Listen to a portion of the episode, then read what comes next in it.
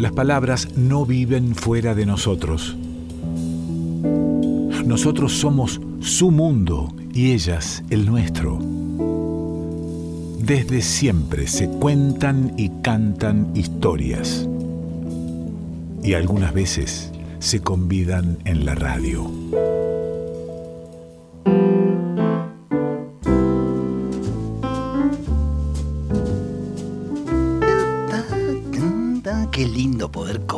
Convidar historias, convidar eh, literatura, eh, incorporar nuevas voces aquí en el revuelto, eh, de gente que uno admira, que, ve su trabajo, su trayectoria, su compromiso incluso con las ideas, y un día le dice, che, ¿y si las arrimas acá? Y el tipo se viene hasta acá y lo comparte en, en la noche, en la noche de la radio pública. Es un gustazo tener a Oscar Marful en el revuelto. ¿Qué dice?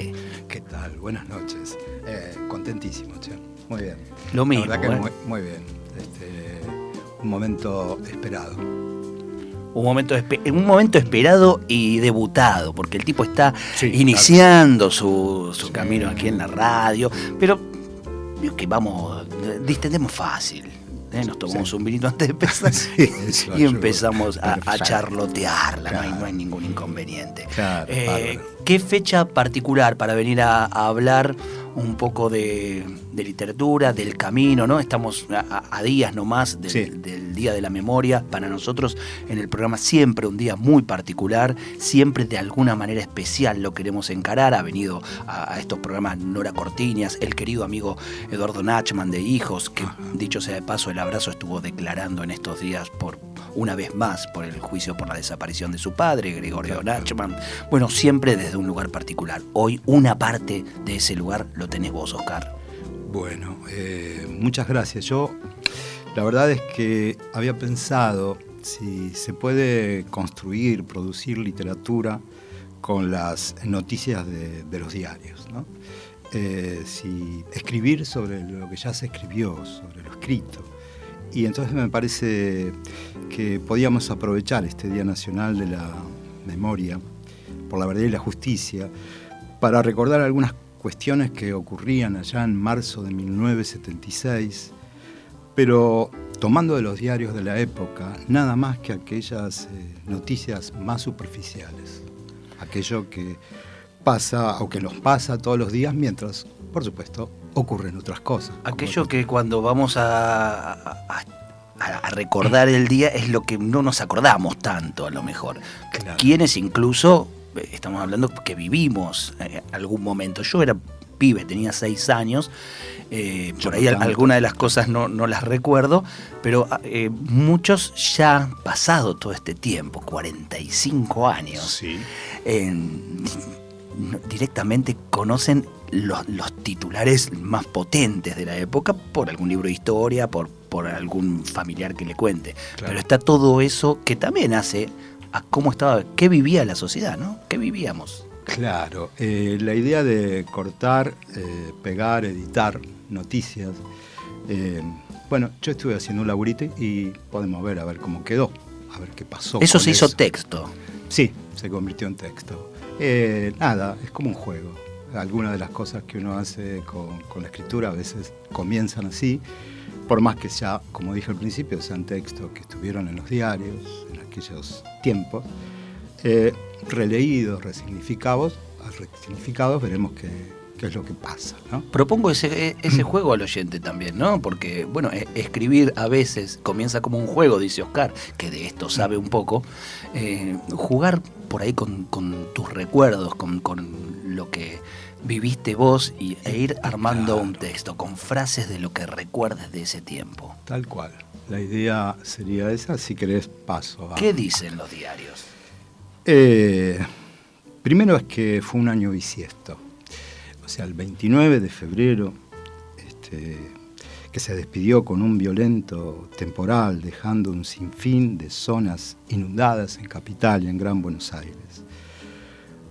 Y algo curioso, hasta los desagües de las cloacales de la mismísima Casa Rosada fueron arrasados por, el fenómeno y pudo verse al personal de maestranza, secador en mano, tratando de impedir a toda costa que estos líquidos penetraran en los principales despachos de, las autoridades de este país.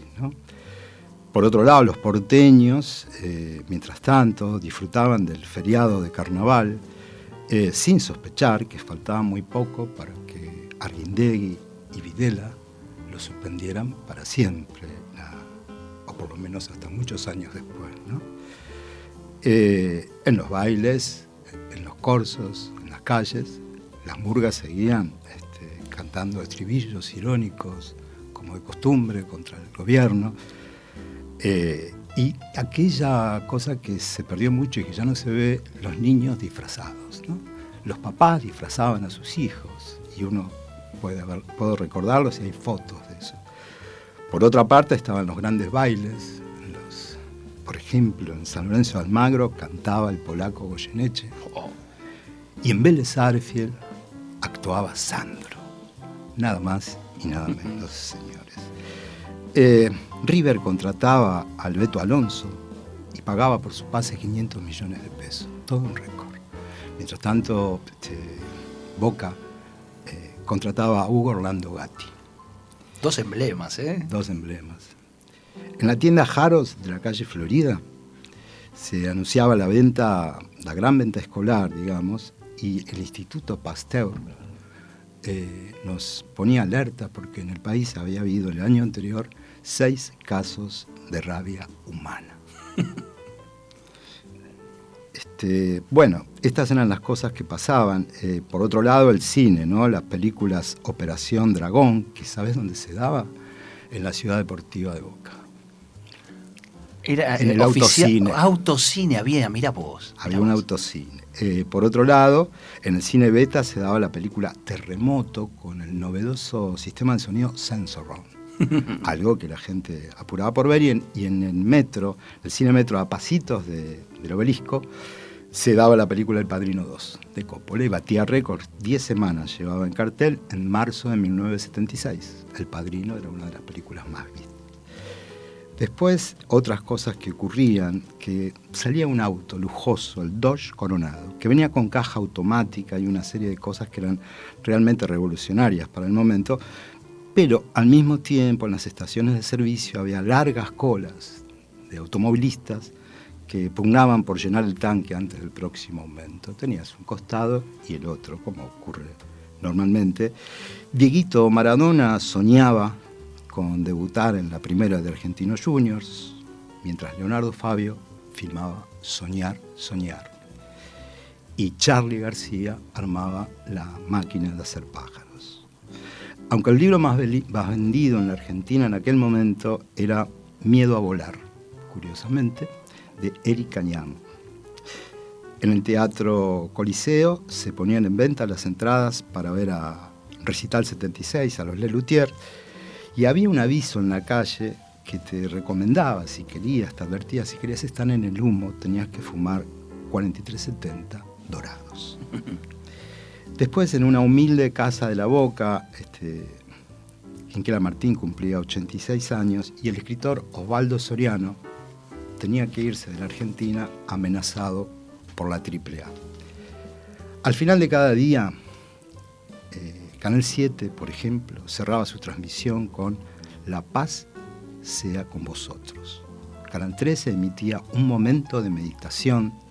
Canal 9 hacía lo mismo con Dios con nosotros y Canal 11 ponía en pantalla un micro que se llamaba 13 minutos con Dios. Mientras tanto, en los kioscos, el titular del, del, diario La Razón anunciaba con grandes letras, el final es inminente, y ya todo está dicho. Al mismo tiempo, Inodoro Pereira debutaba en, las páginas de Clarín y Manuel Puig terminaba de escribir El beso de la mujer araña. La novela donde un guerrillero, Valentín, y un homosexual, Molina, compartían una celda en épocas de dictadura. Si me permitís, leo poquitito. Sí, previo a la lectura, que es como, como cierre del momento.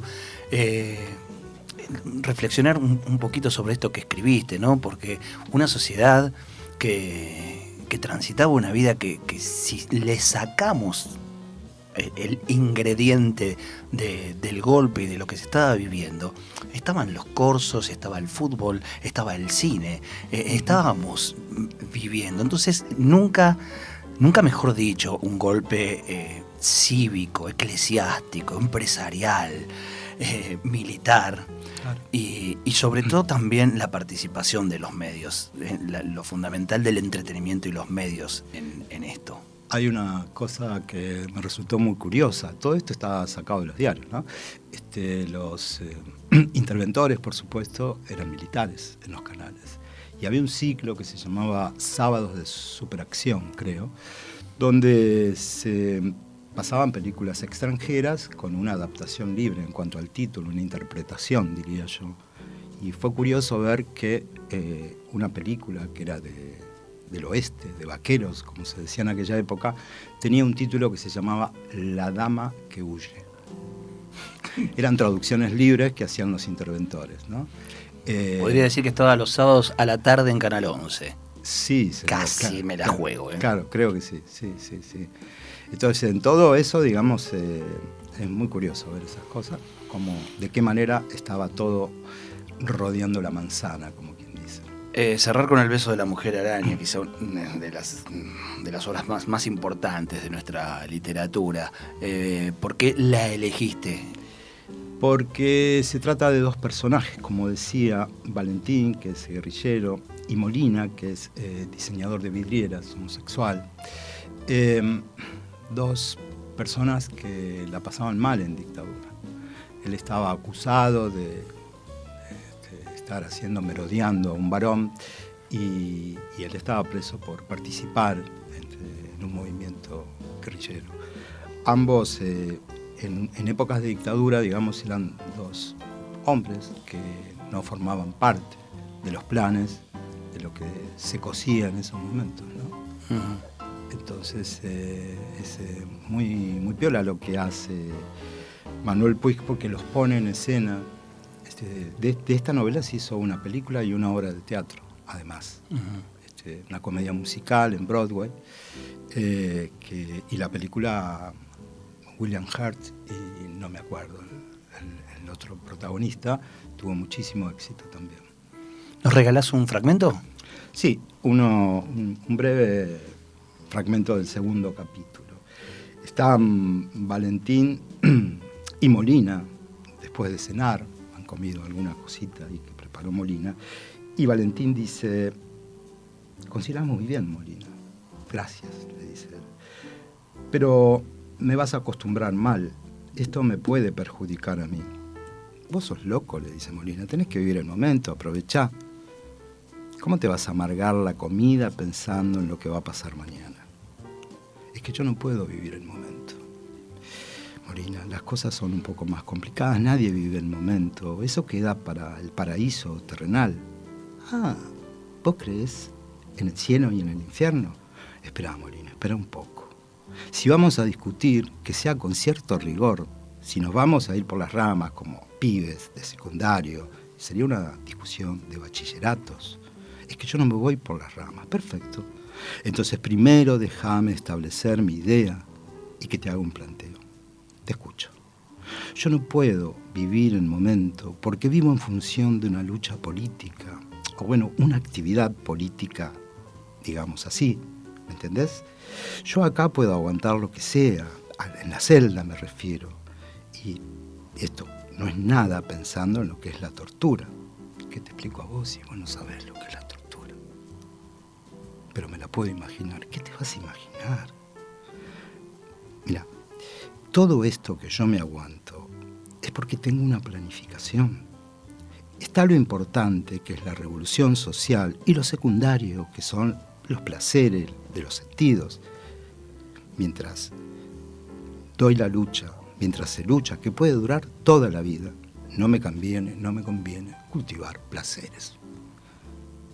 Esos placeres de los sentidos que finalmente me terminan llevando a otro lugar, porque son de verdad secundarios para mí. El placer es otro, es el de saber que estoy al servicio de algo más noble, que es, bueno, son mis ideas. ¿Cómo tus ideas?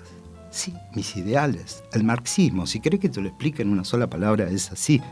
Y ese placer lo puedo sentir en cualquier parte, en esta celda, incluso en la tortura. Esa es mi fuerza. El otro se queda pensativo, echa un momento, lo mira y le dice, ¿y tu mina? ¿Qué pasa con tu mina? Ella también tiene que, para ella, secundario, porque yo soy secundario para ella también.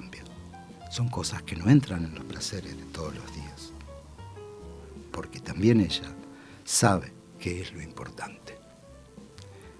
Este texto, este fragmento de la novela El beso de la mujer araña, escrita por Manuel Puig, este, nacido en el año 32 en General Villegas, y es una, considerada por muchos una de las mejores 100 novelas escritas en español en el siglo XX. Fue publicada por primera vez en el año 1976, justo cuando Argentina atravesaba la noche más larga. Había que escribirlo eso antes, ¿eh? Gracias, Oscar. Gracias. Lindo, lindo debut, fuerte, para dejarnos pensar un rato, ¿eh? para quedarse eh, con una musiquita que nos acompañe y seguir masticando estas palabras. ¿Lo pasaste bien? Muy bien. ¿Eh? Sí, sí. Muchas gracias por el vino. Tranquilo, hasta la próxima.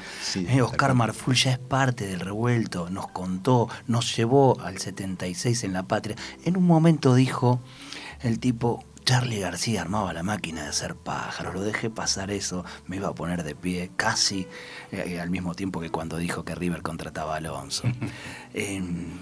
Y le traigo, pero muy en la mirada revuelta, no le traigo la máquina de hacer pájaros.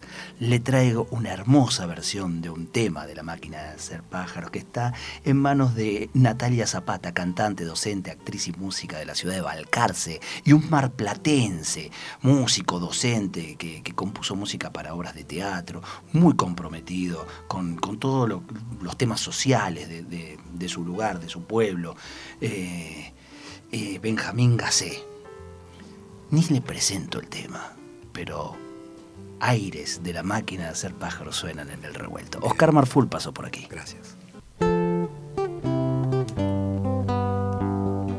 Con los primeros acordes de la guitarra de Benjamín Gassé, no tengo dudas que ya estás preparando la gola en la noche, lo que queda de vos, para cantar junto a Natalia Zapata abrirte, no, dejes de reírte, no, te cubras de soledad.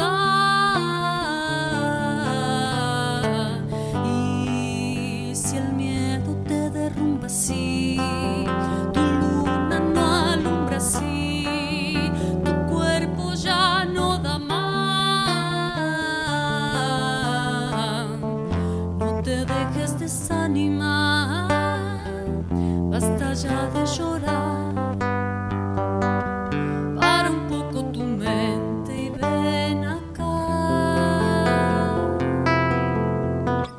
Revuelto de radio. El todo es más que la suma de sus partes.